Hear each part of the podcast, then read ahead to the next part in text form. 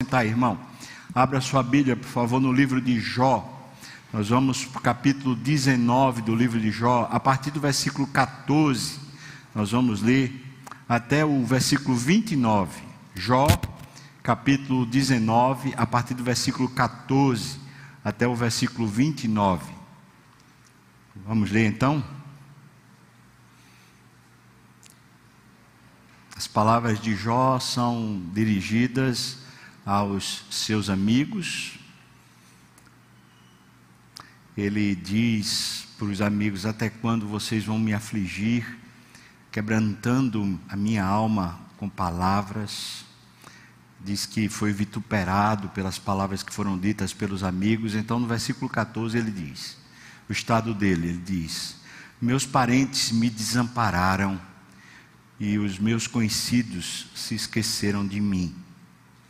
Os que se abrigam na minha casa, as minhas servas, me têm por estranho. Vim a ser estrangeiro aos seus olhos. Chamo o meu criado e ele não me responde. Eu tenho de suplicar-lhe, eu mesmo, o meu hálito é intolerável à minha mulher e pelo mau cheiro eu sou repugnante aos filhos da minha mãe e meus irmãos. Até as crianças me desprezam, e querendo eu levantar-me, elas zombam de mim.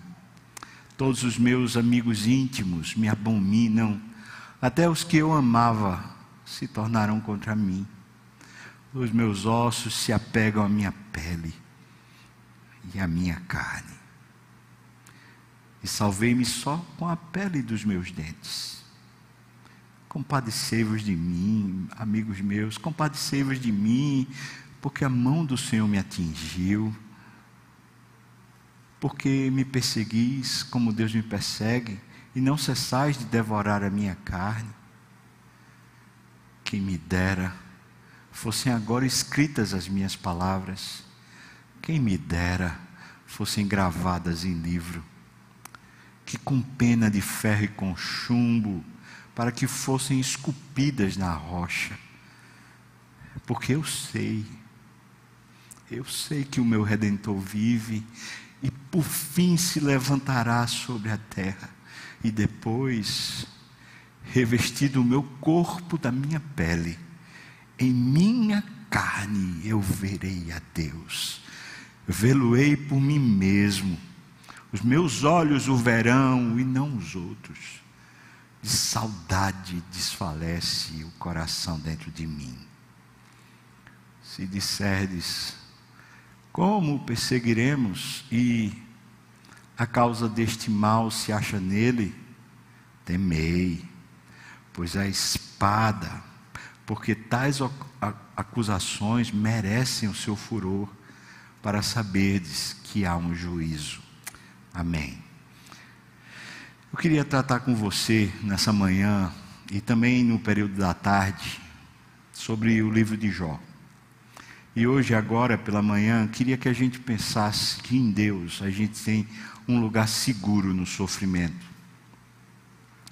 Temos um lugar seguro no sofrimento. Esse, esse é o tema. Queria fazer uma pequena análise com você nesse começo eu fiz uma pesquisa pequena, simples, para saber o, a quantidade de especializações ou especialidades que existem para o tratamento da alma, para o tratamento do sofrimento humano nas ciências afins. Então, existem 53 especialidades médicas reconhecidas pelo Conselho Nacional de Medicina. 53 especialidades médicas para cuidar do seu corpo, inclusive da sua mente, porque a psiquiatria está aqui nesse lugar. Na área de psicologia, existem 11 áreas de especialidades. Aqui já são 64 áreas de especialidades para tratar com sofrimento humano.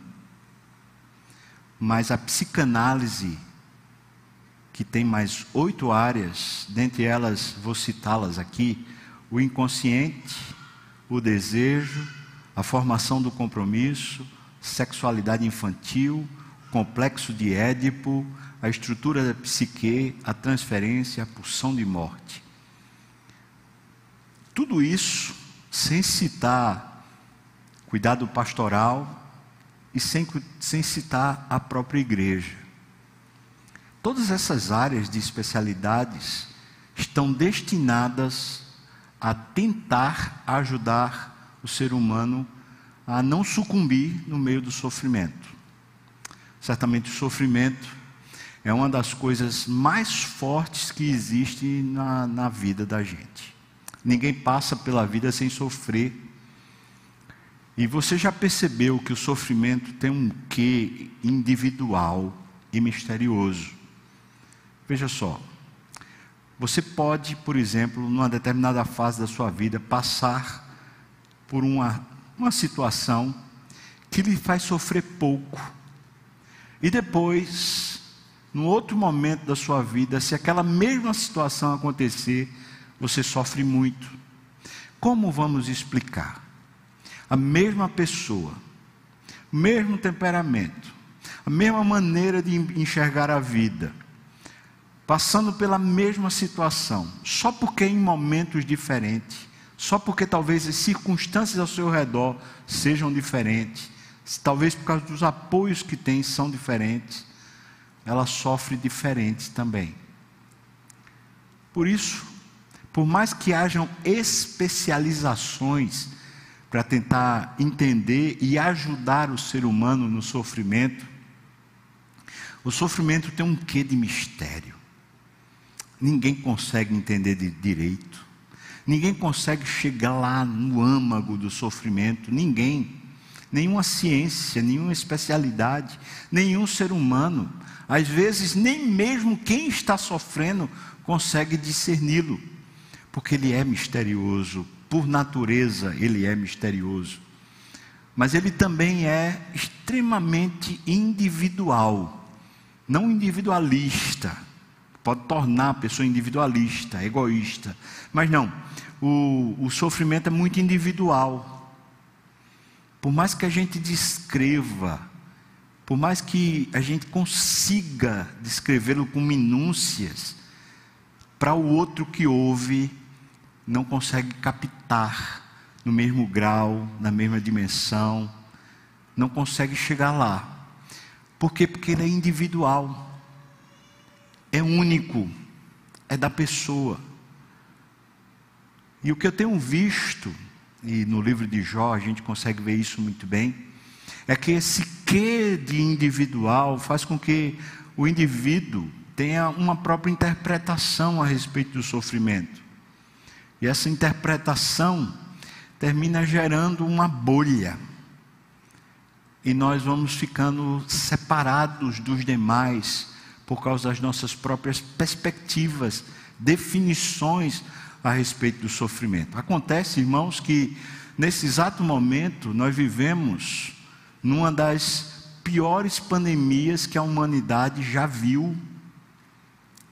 E nós vivemos esse um ano e pouco sem uma arma que seja consenso, sem uma, um equipamento uma metodologia, um sistema que seja consenso, que traga para nós uma garantia de que a gente vai, vai conseguir passar por ela. E isso tem feito esse sofrimento pandêmico, esse sofrimento que veio sobre toda a terra, tem feito a gente se dividir. Tem feito a gente se dividir nas muitas especializações os muitos conselhos de especialistas têm dividido a nossa mente. Não só isso, o fato misterioso do sofrimento e o fato da, da individualidade do sofrimento tem feito com que cada um de nós também siga numa própria perspectiva.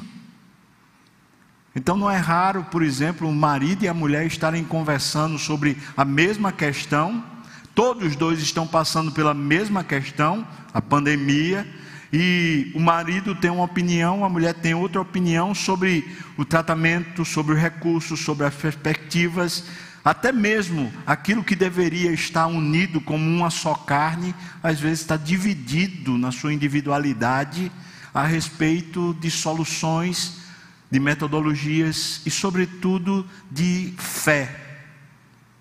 discernimento a respeito da dor. Então eu diria que o sofrimento é um grande, um grande elemento usado por Deus para nos constranger, para nos humilhar, para nos quebrantar, para nos fazer ter uma experiência mais profunda com Ele mesmo. Isso é fato. Mas por outro lado, o sofrimento sempre é uma grande arma do diabo. E o livro de Jó mostra isso para a gente. O sofrimento sempre é, sempre é uma grande arma do diabo para nos dividir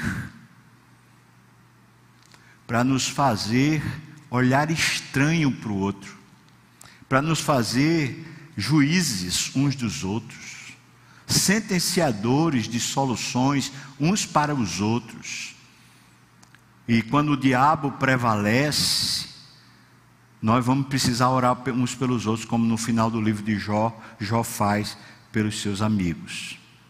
O que é que a gente encontra no livro de Jó? A gente encontra no livro de Jó a chegada dos especialistas para tentarem ajudar Jó. Um pequeno aspecto só para a gente entender bem, né? Jó é um sheik que vive na região da Mesopotâmia, muito certamente que sim, ali pela região do Eufrates. É um sheik riquíssimo, que de repente, sem que ele saiba o motivo, que ninguém também sabia, se acomete sobre a sua casa todo tipo de calamidade. Perde os filhos, todos os filhos morrem num só dia, depois ele perde todos os seus bens, todos, os recursos financeiros foram embora. Por último, ele perde a saúde, ele fica com pústulas ele fica com, com feridas cheias de pus em toda a sua carne, em toda a sua pele. E pela expressão que é usada, elas coçam. Então ele tem aquela agonia da coceira, mas quanto mais ele coça, mais pus sai, e não só o pus, como também aquela salmoura fica saindo e escorrendo. Ele emagrece, perde a capacidade de se alimentar, vai definhando e ficando num canto onde ele mal consegue se levantar. O lugar onde Jó está fede. E se você já teve alguma, alguma vez próximo de uma pessoa que está saindo pus dela, já visitou alguém assim no hospital, ou mesmo em casa, um furúnculo de alguém, uma situação dessa, você sabe o mau cheiro que isso é. Ele chega a dizer que a minha mulher não aguenta o meu hálito. Ela não aguenta. Ela não consegue chegar perto. Fede a boca, fede o corpo. Ele está lá. Versículos, capítulo 2 de Jó, por favor, dê uma olhada versículos 11 a 13, a gente encontra os especialistas, amigos, que estão querendo ajudar Jó. Veja, versículos 11 a 13 do capítulo 2 diz: Ouvindo, pois, três amigos de Jó todo este mal que lhes sobreviera, eles chegaram, cada um do seu lugar. Ele faz o temanita, Bildade, o suíta, e Zofar, o naamita e combinaram ir juntamente condoer-se dele e consolá-lo. Que coisa linda! Que coisa maravilhosa! Um aspecto de unidade. Versículo 12 diz: Levantando eles de longe os olhos e não o reconhecendo, ergueram a voz e choraram. Meu Deus, como o nosso amigo está que calamidade choraram, que compaixão, que amizade linda. E cada um rasgando o seu manto, lançava pó ao ar sobre a cabeça, o que é um negócio muito da cultura, da cultura especialmente oriental. Pegar o pó e jogar, como quem diz: Meu Deus, que calamidade, que calamidade. Eles Eles estão sofrendo junto com um amigo. É lindo isso, lindo. Veja, versículo 13. Sentaram-se com ele na terra. Irmãos, a mulher não aguenta o hálito. Esse homem está fedido. Eles se sentam no mesmo ambiente. Diz aqui, sete dias e sete noites. Que amor que esses caras têm por Jó. Que vontade, vontade real, mostrada na prática, de ajudar Jó.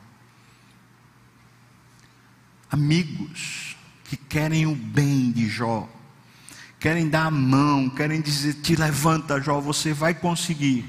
Mais uma vez eu quero lhe lembrar: o sofrimento, ele tem um aspecto misterioso, que por mais que a gente detalhe, o outro não vai conseguir chegar lá. Segunda coisa, o sofrimento é individual. É muito pessoal. Só a pessoa que sofre sabe o tamanho, e às vezes nem ela consegue discernir isso. Então eles ficaram ali sete dias, sete noites, naquele mau cheiro, naquele ambiente podre com o seu amigo, chorando e condoendo-se dele. Diz: E nenhum lhe dizia palavra alguma, pois viam que a dor era muito grande. Os especialistas chegaram, e a primeira, primeira coisa que eles fizeram foi esperar um pouco antes de levantar qualquer solução esperar. Eles deixaram espaço para analisar tudo. Eles deixaram espaço para ouvir tudo que Jó tinha para dizer. Se você vai no capítulo terceiro, a gente não vai não, mas se você vai no capítulo terceiro, você vai ouvir Jó dizendo: Maldito seja o dia que eu nasci. Isso foi, um, isso foi a pior tragédia, nunca deveria ter existido. E ele começa a lamuriar-se de tudo que está passando. E não é sem causa, irmão, é um momento terrível. E os amigos estão lá, sentados. Você já esteve ao lado de uma pessoa que está sofrendo. E você fica assim, meu Deus, como é que eu posso ajudar? E a pessoa descreve o sofrimento e você fica, meu Deus, como é que eu posso ajudar? Você já esteve junto de uma pessoa assim? Lembro-me quando meu pai estava com câncer, estava ainda no quarto antes dele ir para a UTI, que as dores dele começou, começaram a aumentar, até que ele teve que ser levado para a UTI para ele ficar desacordado, porque não aguentava de dor. Então, ir para o quarto e vê-lo gemendo sem você saber o que fazer é uma das piores angústias que a gente tem para passar. Como é que a gente ajuda? Como é que a gente resolve? Como é? Como é? Você já percebeu que nós estamos passando exatamente por isso agora? Nós estamos debaixo de um perigo, de um problema sistêmico, que ele está em diversas áreas. Nós temos um problema de saúde, um problema sanitário, nós temos um problema econômico. Irmãos, não brinquemos com essa, com essa questão. Há irmãos nossos que estão ao ponto de tirar a própria vida, porque estão sem perspectiva. Não tem, não tem dinheiro, não tem nada na sua casa.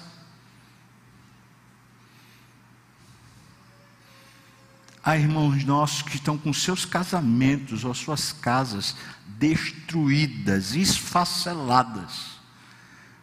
E a gente está no meio disso aí. E quando eu falo a gente, eu não estou falando só pastores. Eu estou falando nós, todos nós, sejam crentes, sejam descrentes, todos nós estamos debaixo disso E um tentando encorajar o outro, entender o outro, ajudar o outro, dar um conselho, mas estamos perdidos. Todos estamos perdidos. Então, no meio desse negócio, alguém que seja especialista para nos ajudar, não é? Por favor, alguém que entenda Alguém que saiba uma solução, saiba um remédio, saiba é, um tratamento, um jeito, um negócio para direcionar a gente, porque é muito difícil estar tá vendo o outro sofrendo e a gente não poder fazer nada. Tem, tem ter alguma coisa, uma palavra, um entendimento, um remédio, um tratamento, qualquer coisa, porque eu não quero ficar aqui vendo o outro morrendo, vendo o outro definhando, vendo o outro perdendo tudo. Eu não gosto, eu não quero, eu não preciso disso. Eu olho para esses amigos de Jó e me, me coloco do lado deles. Eu falo, eu não sei o que fazer.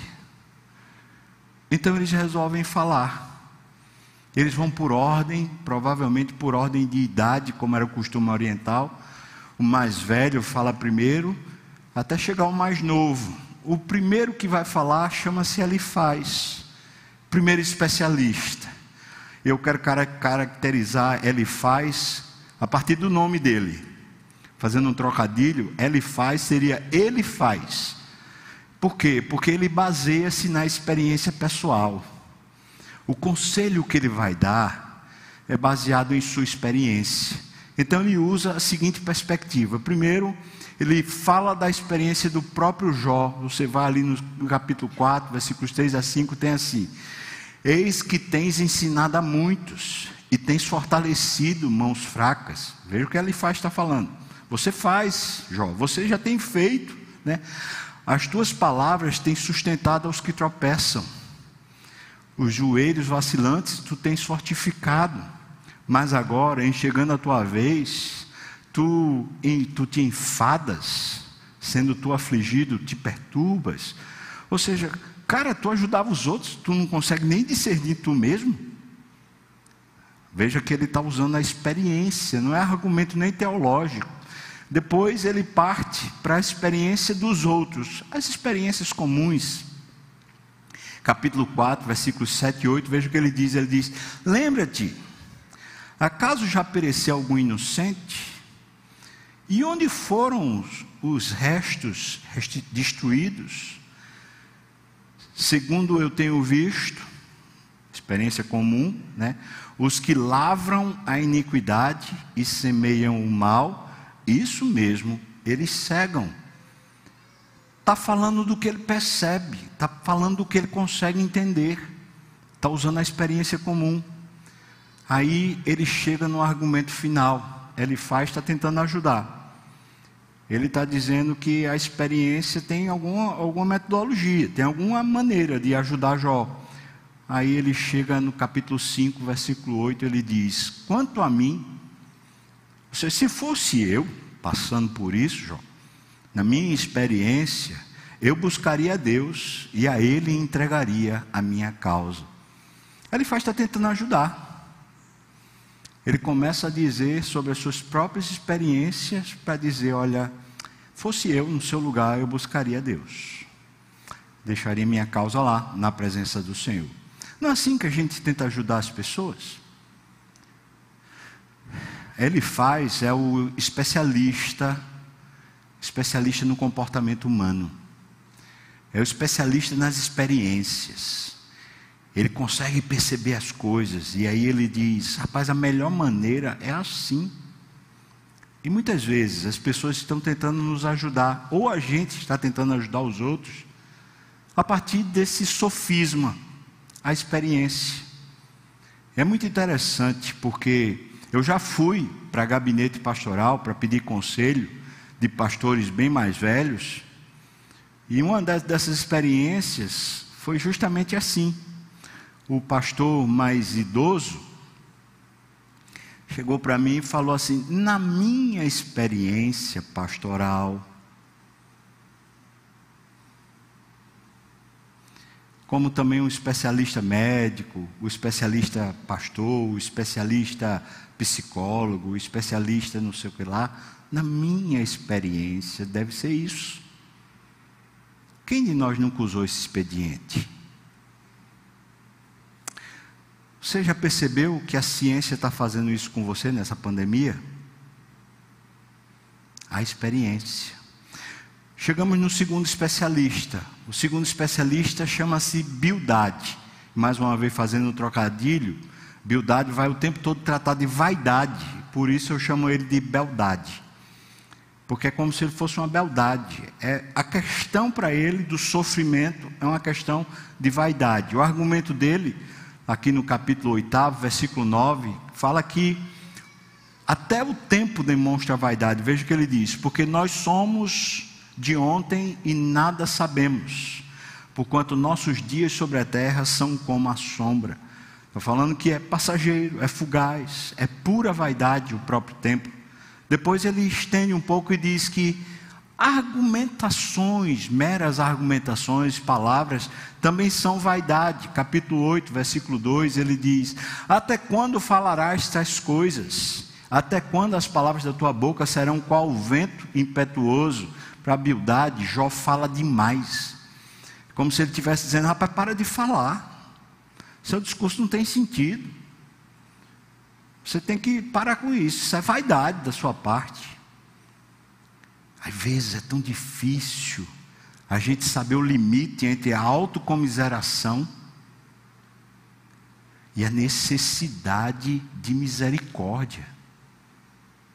Onde é que está o limite no sofrimento?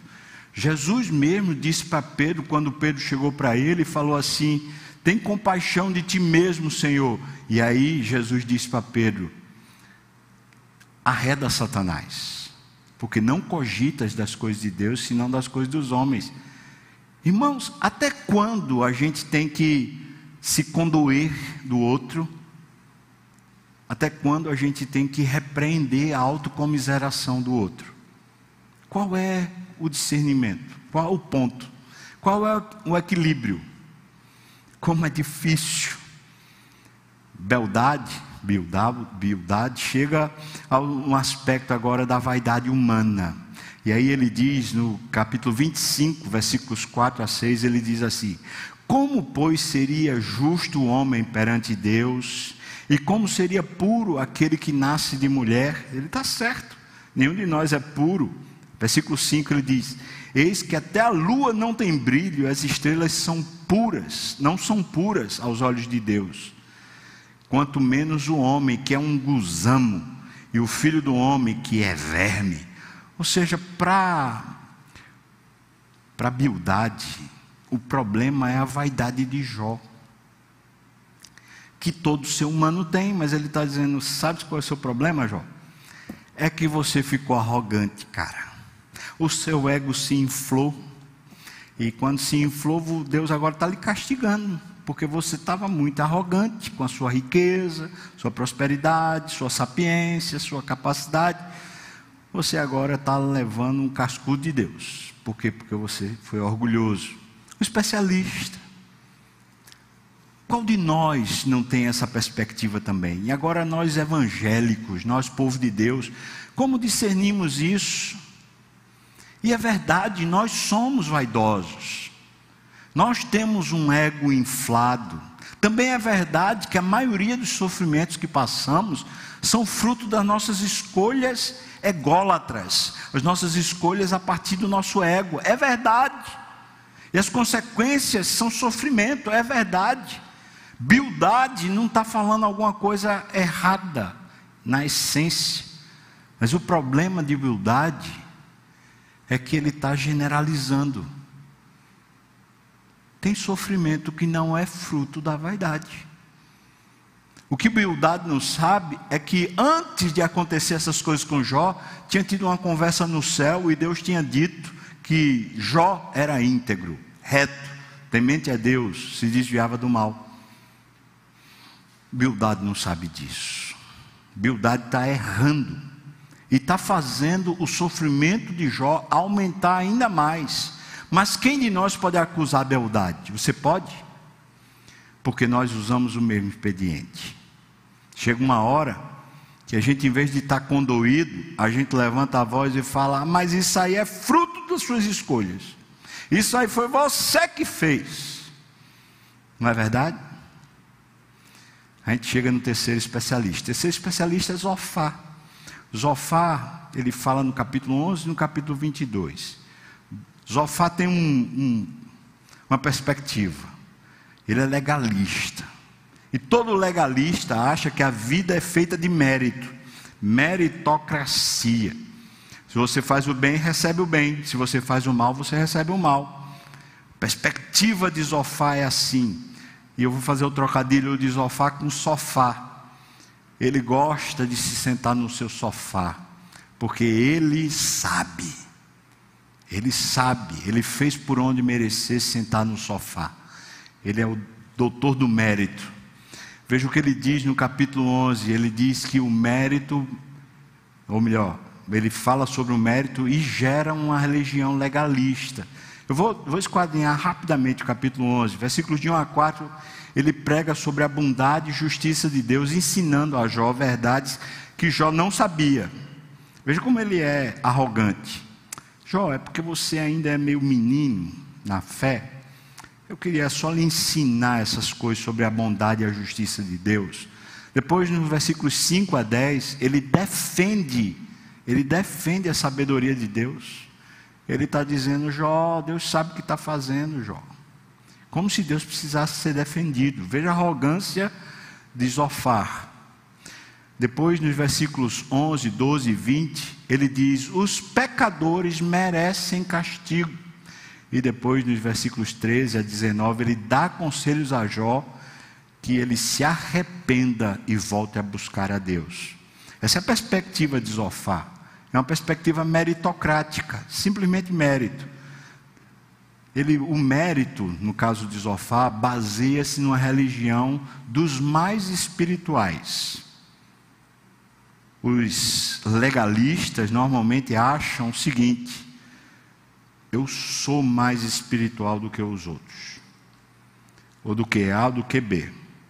E quando vê A ou B sofrendo, fala assim: sabe por quê? Está faltando espiritualidade.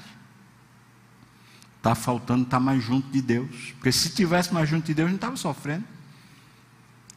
O Zofar é um meritocrata. E ele, portanto, baseia toda a sua experiência religiosa simplesmente na, no grau que ele determina de espiritualidade de cada um. Isso é uma mentira bíblica, ou uma mentira sobre a Bíblia. É uma falácia, é um sofisma. Porque na verdade, irmãos, os que são salvos todos são santos. Os que não são salvos todos são ímpios. E nesse grau, a única distinção é essa: é o sacrifício de Cristo. Se Cristo salva alguém, esse alguém foi tornado puro. Portanto, o sangue de Jesus é que torna a pessoa pura, não um mérito pessoal. Mas se Cristo não lavou com o seu sangue, então essa pessoa é um ímpio. E por mais que ela faça o mal, ela não é pior do que qualquer outra. Nesse sentido, não existem aqueles que são melhores do que o outro. Se é santo, ele é tão santo quanto qualquer um. Se ele é pecador, se ele é ímpio, ele é tão ímpio quanto qualquer um. Essa é a perspectiva não meritocrática, portanto, a perspectiva da graça. Mas para Zofá, tudo é mérito. Nós chegamos na terceira proposição de Zofá. Para ele, as, toda a questão baseia-se na culpa.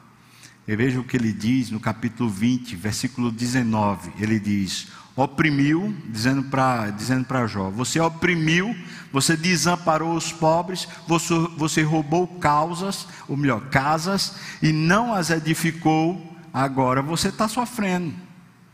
Você fez o que é mal. Então, ele não poderia continuar na prosperidade. Porque para as pessoas que são meritocráticas, elas sempre acreditam na causa e efeito. Então elas acreditam o seguinte: se você está bem, está rico, está com saúde, é porque você fez por merecer.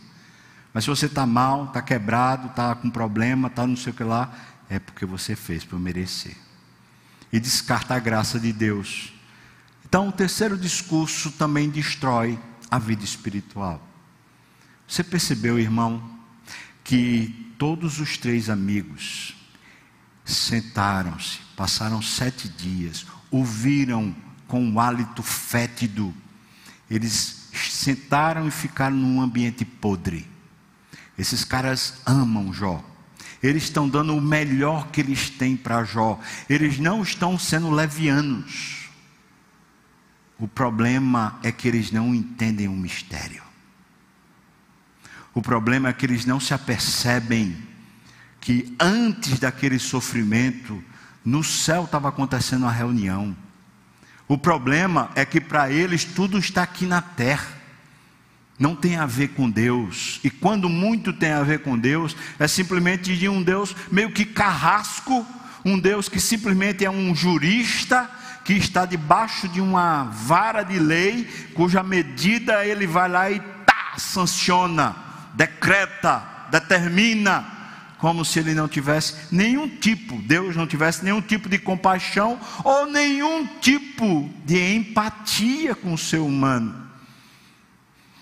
É por isso que no final do livro, Deus manda Jó orar pelos seus amigos, porque os seus amigos cometeram pecado contra Deus. Eles não viram o quadro todo. Eles não viram que num ambiente de sofrimento sempre tem um mistério profundo sempre vai ter Deus e sempre vai ter o diabo. E quando nós estamos lidando com essas matérias que nós não conhecemos, nós temos que respeitar. Às vezes a gente não vai ter o que falar. E a nossa opinião pode, em vez de ajudar, só atrapalhar. Então eu pergunto para você, baseado na experiência até aqui de Jó, no meio de uma pandemia, enquanto nós tentamos ajudar uns aos outros, qual amigo de Jó você tem sido? Ou melhor, em qual amigo de Jó você tem confiado? Qual especialista tem tentado lhe ajudar?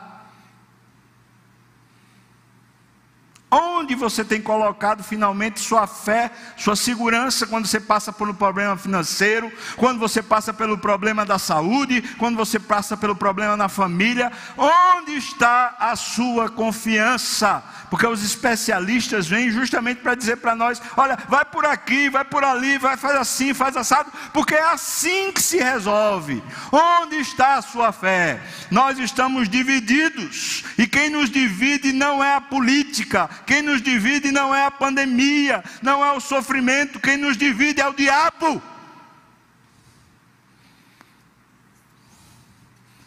O diabo, além de estar atormentando Jó com todo sofrimento, ainda enche a mente desses amigos especialistas que não discernem a dor de Jó, nem o problema real pelo qual ele passa, que o problema de Jó é espiritual não é meritocrático, é espiritual.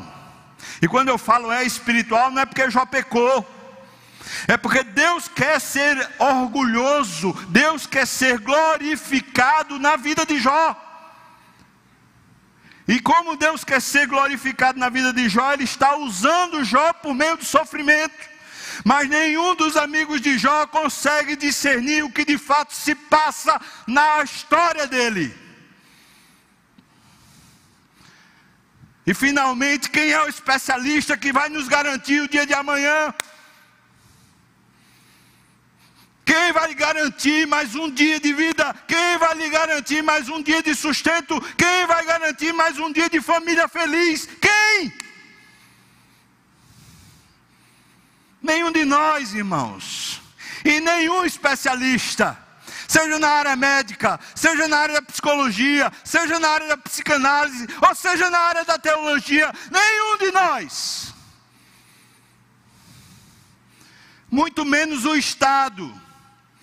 E se eu e você estamos colocando alguma fé no Estado, na República Federativa Brasileira, seja lá no Congresso Nacional, seja no poder executivo, ou seja no poder judiciário, nós somos os mais infelizes. Sabe por quê? Porque não cremos na ressurreição, nós não cremos no poder de Deus, nós não cremos que Ele se levantará, nós não cremos que a nossa vida está oculta em Deus e que eu e você somos guiados por uma história de Deus e não pela história humana. Está na hora da gente parar de se dividir. Nós não precisamos de especialistas para definir a nossa esperança. Nós não precisamos de especialistas para definir o nosso futuro. Não precisamos. Nós somos o povo da aliança, nós somos o povo da fé, nós somos o povo de Deus. Não precisamos. Acontece que todos nós, como os amigos de Jossa, também somos teólogos. E todos nós, de alguma maneira, nos metemos. Nós chegamos a um quarto amigo, que esse quarto amigo chega depois, também é um especialista. O nome dele é Eliu. Fazendo um trocadilho, é ele e o, você.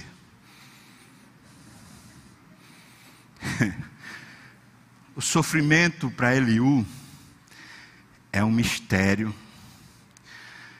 e ele prefere, em vez de tratar do sofrimento, ele prefere mudar o foco. Para de olhar para a dor.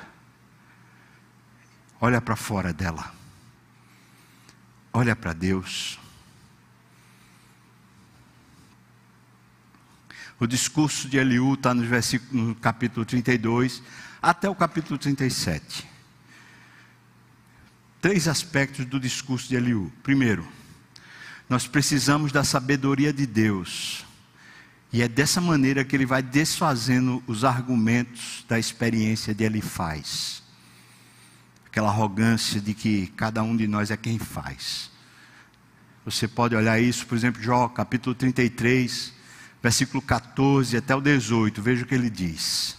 Pelo contrário, Deus fala de um modo, sim, ele fala até de dois modos, mas o homem não atenta para isso.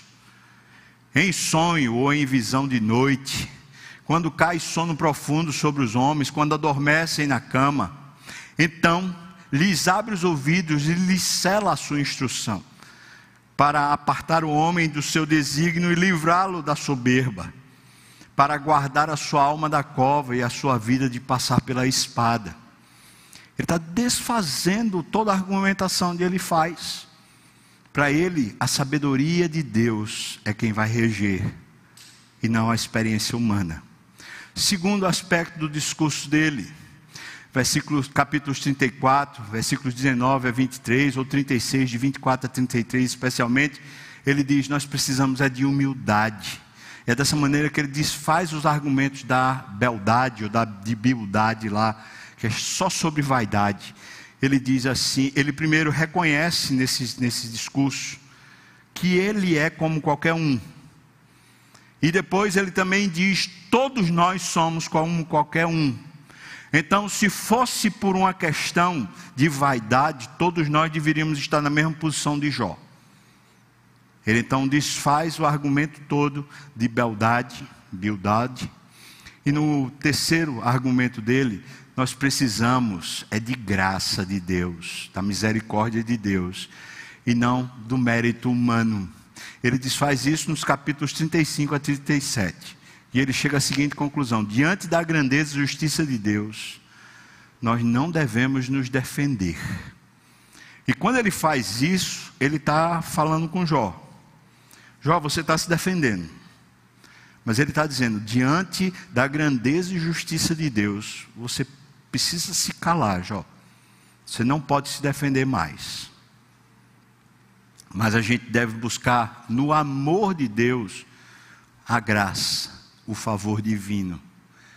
Me parece, irmãos, que é isso que Jó faz no capítulo 19, que a gente leu no começo. É isso que ele faz. Você percebeu? Versículos 16, até mesmo do 14 até o 22 Jó está dizendo que não encontra um amigo, uma pessoa que entenda o sofrimento dele. Ele diz: a minha criada, eu sou como um estrangeiro, minha mulher, meu, meus irmãos, meus amigos, até os mais íntimos, ninguém consegue entender o que é que eu estou precisando. A pergunta que eu faço é essa: o que é que Jó precisa? Você sabe, você saberia responder, você hoje que conhece a história toda, vendo ele naquela situação, você saberia dizer para Jó, Jó, você precisa disso? Não, não sabemos. Como é que eu vou saber o que é que alguém que está sofrendo precisa? Por mais especialista que você seja, por mais que você tenha feito cursos, mestrado, doutorado, seja no escambau, foi para não sei para onde, fez o curso lá na galáxia das estrelas. Você não é Deus. O que precisa é da sabedoria de Deus. O que é que Jó precisa? E a resposta é indefinível. Nós não temos resposta. Como é difícil saber o que fazer a alguém que está sofrendo. Como é difícil. Existe um aspecto de mistério que ronda cada ser humano, e isso é indecifrável. O sofrimento humilha quem passa por ele e humilha os que querem ajudá-lo. Portanto, toda a raça humana, nesse exato momento, está sendo humilhada pelo sofrimento. A ciência está sendo humilhada, os governantes estão sendo humilhados, a igreja está sendo humilhada, os pastores estão sendo humilhados, os psicólogos estão sendo humilhados, os médicos estão sendo humilhados, todos nós estamos sendo humilhados, porque o sofrimento tem uma coisa de mistério que a gente não consegue chegar lá. Qual é o limite? Eu pergunto para você, que Jó está dizendo: ninguém me entende, ninguém me entende, ninguém consegue chegar lá ao, à profundidade do, do meu problema. Qual é o limite, irmão, da autocomiseração e da real necessidade? Qual é o limite? Nós não sabemos. Nenhum de nós consegue chegar lá e dizer, rapaz, você está é como uma, uma pessoa cheia de dodói, você está se autocomiserando, se levante, arreda Satanás. Jesus sabe, Deus sabe, mas eu e você não sabemos. Por outro lado, a pessoa está em autocomiseração e a gente está dando afago. Oh, coitadinho, não, vem cá, me abraça, eu posso fazer por você, não sei o que lá. Se a pessoa está em autocomiseração e a gente dá afago, a gente está conduzindo ela para o diabo. O diabo está cercando a alma dela e a gente está dizendo, vai e abraça com ele. Como saber, irmãos? Nós não sabemos. Há um grande mistério. Mas quando a gente chega, versículos 23 a 29, aí a gente encontra um lugar seguro no sofrimento. É o meu tema. E Jó parece que encontrava esse lugar, vez por outra, nos seus discursos. E quando falo nos discursos, eu estou falando que a própria alma de Jó, vez por outra, no meio do sofrimento, conseguia se abrigar nesse lugar seguro que era o próprio Deus. E eu queria pensar com você sobre isso. Veja o versículo 25 aí do capítulo 19. O versículo 25 ele diz: Eu sei que o meu redentor vive e por fim se levantará sobre a terra. De repente existe esperança uma esperança que está vencendo a depressão de Jó. Como ele está acreditando? Ele está acreditando, há um futuro, há um momento em que isso vai ser transformado há um momento em que ele vai se levantar, e veja que ele usa a expressão redentor: é alguém que me redime, é alguém que me tira do cativeiro, é alguém que me tira da, das amarras, é alguém que me tira da angústia. Ele vai se levantar, aleluia! Veja que tem um lugar seguro, há um rio um rio que sai direto do trono de Deus, que alegram a cidade de Deus, as suas correntes, as suas torrentes, melhor dizendo. Veja um pouco mais adiante, versículos 26 e 27. Ele diz: Depois, versículo 26, depois vestido o meu corpo da minha pele, em minha carne, eu verei a Deus, eu veluei por mim mesmo, que coisa mais linda, os meus olhos verão, não outros, os meus olhos o verão. Ele está de novo cheio de esperança, no meio do maior abatimento, ele está cheio de esperança, mas agora ele tem segurança de que ele não vai sucumbir, ele tem segurança de que isso não vai tragá-lo. O lugar seguro é Deus. E quando finalmente a gente diz, eu vou estar com Ele, preste atenção, porque se você morrer, se o pior acontecer, na verdade o melhor vai lhe tomar. Se tudo perecer, você se encontrou com a vida eterna. Se não tem mais recursos, tem Deus. Tudo isso vai um dia findar, e você o verá com os seus próprios olhos. Essa será uma experiência só sua, indizível. Ninguém poderá estar no seu lugar, mas preste atenção: que isso é no meio do sofrimento que já descobre. Será que não é parte disso que ele diz lá no final? Ele diz: Eu te conhecia só de ouvir, mas agora os meus olhos te veem.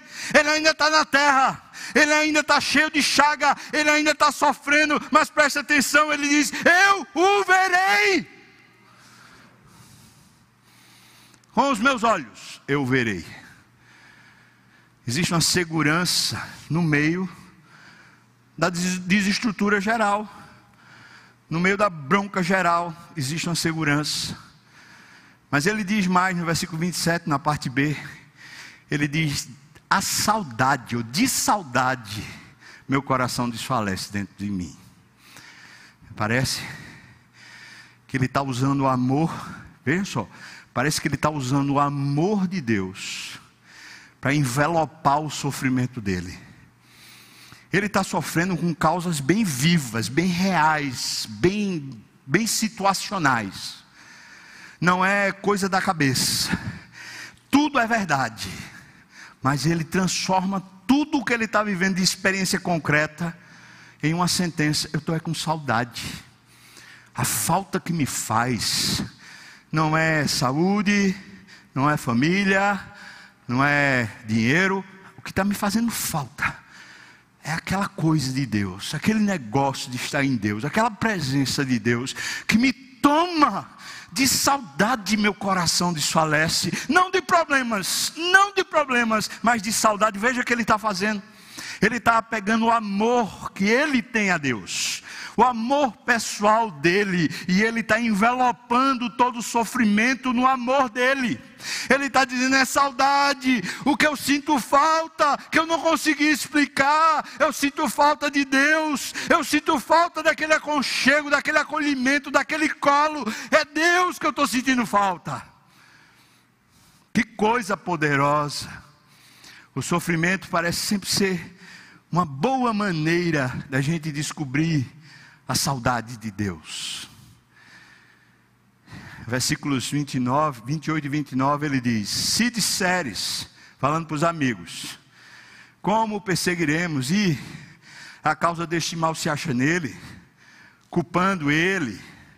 Se vocês, meus amigos, estão querendo achar solução para mim e estão mais é me, me quebrando, me maldizendo, Pois eu quero dizer para vocês: temam, temam, pois a espada. Alguma coisa vai acontecer com vocês desse jeito. Vocês estão desrespeitando não a mim, a Deus. É isso que vocês estão fazendo. Com, esses, com essas especialidades, tentando arranjar solução. E aí ele diz mais: porque tais acusações merecem o furor de Deus. E diz mais, para vocês entenderem que há um juízo. Há um juiz supremo no universo. Amém, irmãos? Há um grande juiz que está vendo todas as coisas está vendo todos os especialistas que, por mais boa vontade que tenham em tentar amenizar o nosso sofrimento, se eu e você não formos a Deus, eles estão usurpando o juízo e o trono de Deus. E ele está dizendo: se vocês vêm com essas argumentações, se vocês vêm com esses sofismas e essas soluções medonhas, prestem atenção que tem um juízo a espada vai bater a porta de vocês. Eu preciso dizer isso. há um juízo sobre as autoridades humanas, há um juízo sobre a igreja do Senhor Jesus, há um juízo sobre todo, todo tipo de autoridade e especialidade humana, há um juízo de Deus sobre toda a ciência humana, há um juízo porque Deus é justo e a terra está permeada de injustiça, de politicagem, de corrupção, de destruição de todos os lados. Há um juízo. A proteção justa de Deus, que cai como juiz, é essa mesma proteção que acolhe a gente no meio do caos. E Jó está tá se garantindo nisso. Ele está dizendo para os amigos: vão continuar me acusando? Porque eu estou coberto. Eu estou protegido em Deus. Agora vocês usando isso, vocês vão ver o que é que Deus vai fazer com vocês.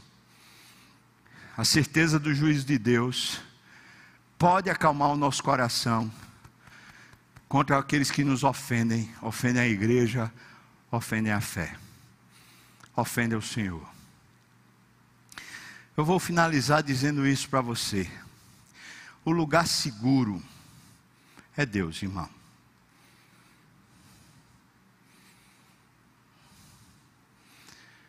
Nós precisamos aprender a sofrer buscando a Deus, mergulhando em Deus, se enchendo de Deus. Nós precisamos aprender a correr para a presença do Senhor. Eu preciso. A unidade da igreja está sendo fragilizada, porque cada um de nós sabe qual é a melhor medida para a gente finalmente ficar livre do vírus. Aí lá vai. Ah, diz: Ah, se não respeita isso, não vai ficar nunca bom. Ah, se não fizer aquilo, também não vai ficar nunca bom se não for com vacina, se não for com medicamento precoce, se não for não sei o que lá, cada um que tome a sua medida. A nossa unidade não vai estar nos especialistas humanos. A nossa unidade vai ser quando todos nós corremos para o mesmo lugar. E esse lugar é a caverna de Deus. É a fortaleza de Deus. É ali que, mesmo que a situação não passe, ali a gente tem esperança, segurança, proteção, acolhimento em Deus. Vamos orar. Eu queria pedir, eu sei que eu não combinei nada disso com louvor, mas eu queria pedir para a gente tocar debaixo de tuas asas, eu sinto proteção. Meus pensamentos o Senhor conhece mas é lá que eu sinto proteção. O Senhor conhece você individualmente, o Senhor conhece sua vida como ninguém mais conhece. Deus quer você, Ele sacrificou seu filho para ter você, e correndo para Ele é que você se encontra de novo seguro. Volta para o Senhor, irmão.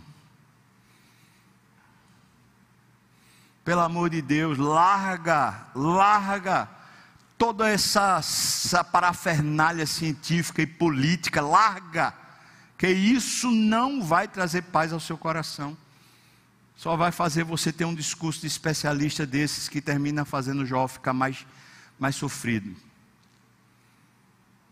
Larga. Nós não precisamos disso, nós não precisamos debater entre nós qual é a maneira certa. Não precisamos. Nós precisamos correr para Deus. Precisamos correr para Deus na igreja. Nós precisamos correr para Deus na nossa vida pessoal. Se agarrar de novo com Ele. Aquele negócio que aquece o coração, aquele amor que enche a nossa vida. A presença porque com os meus olhos eu o verei, com os meus próprios olhos, não de outros, os meus olhos eu o verei. Eu sei que o meu redentor vive e ele se levantará por fim. Louvado seja Deus. Corre para ele. Larga a mão desse negócio louco que o diabo está fazendo com a igreja. Larga a mão. Larga a mão do diabo. Vamos chegar junto. Vamos ficar de pé. Vamos. Eu vou orar, impetrar a bênção e depois vamos cantar debaixo de suas asas, sinto proteção. Obrigado, Deus, pela tua palavra tão viva e eficaz. Obrigado, Pai, por restaurar a nossa força e o nosso vigor. Eu saio daqui, Senhor Deus, desse culto, precisando ainda mais de Ti, Senhor. Precisando que o Senhor me acolha de novo, eu me sinta amado de novo e essa força, essa esperança, essa alegria renove minha vida, Pai. Talvez meus irmãos também estão precisando disso. E então oro por cada um deles. Senhor, estende essa mesma mão agora sobre cada um. Renova-lhes as forças, o vigor, a alegria, a inspiração, a esperança e a lucidez da fé. Restaura na vida dos meus irmãos, na minha vida também, Senhor. Eu te peço no nome de Jesus. Que a graça do nosso Senhor e Salvador Jesus Cristo, o amor de Deus, nosso querido e amado Pai, comunhão, consolo, a bênção, o poder, o avivamento do Espírito venha sobre nós, o povo do Senhor, não só aqui agora, mas até quando o Senhor voltar e nos tomar de volta para si. Aleluia.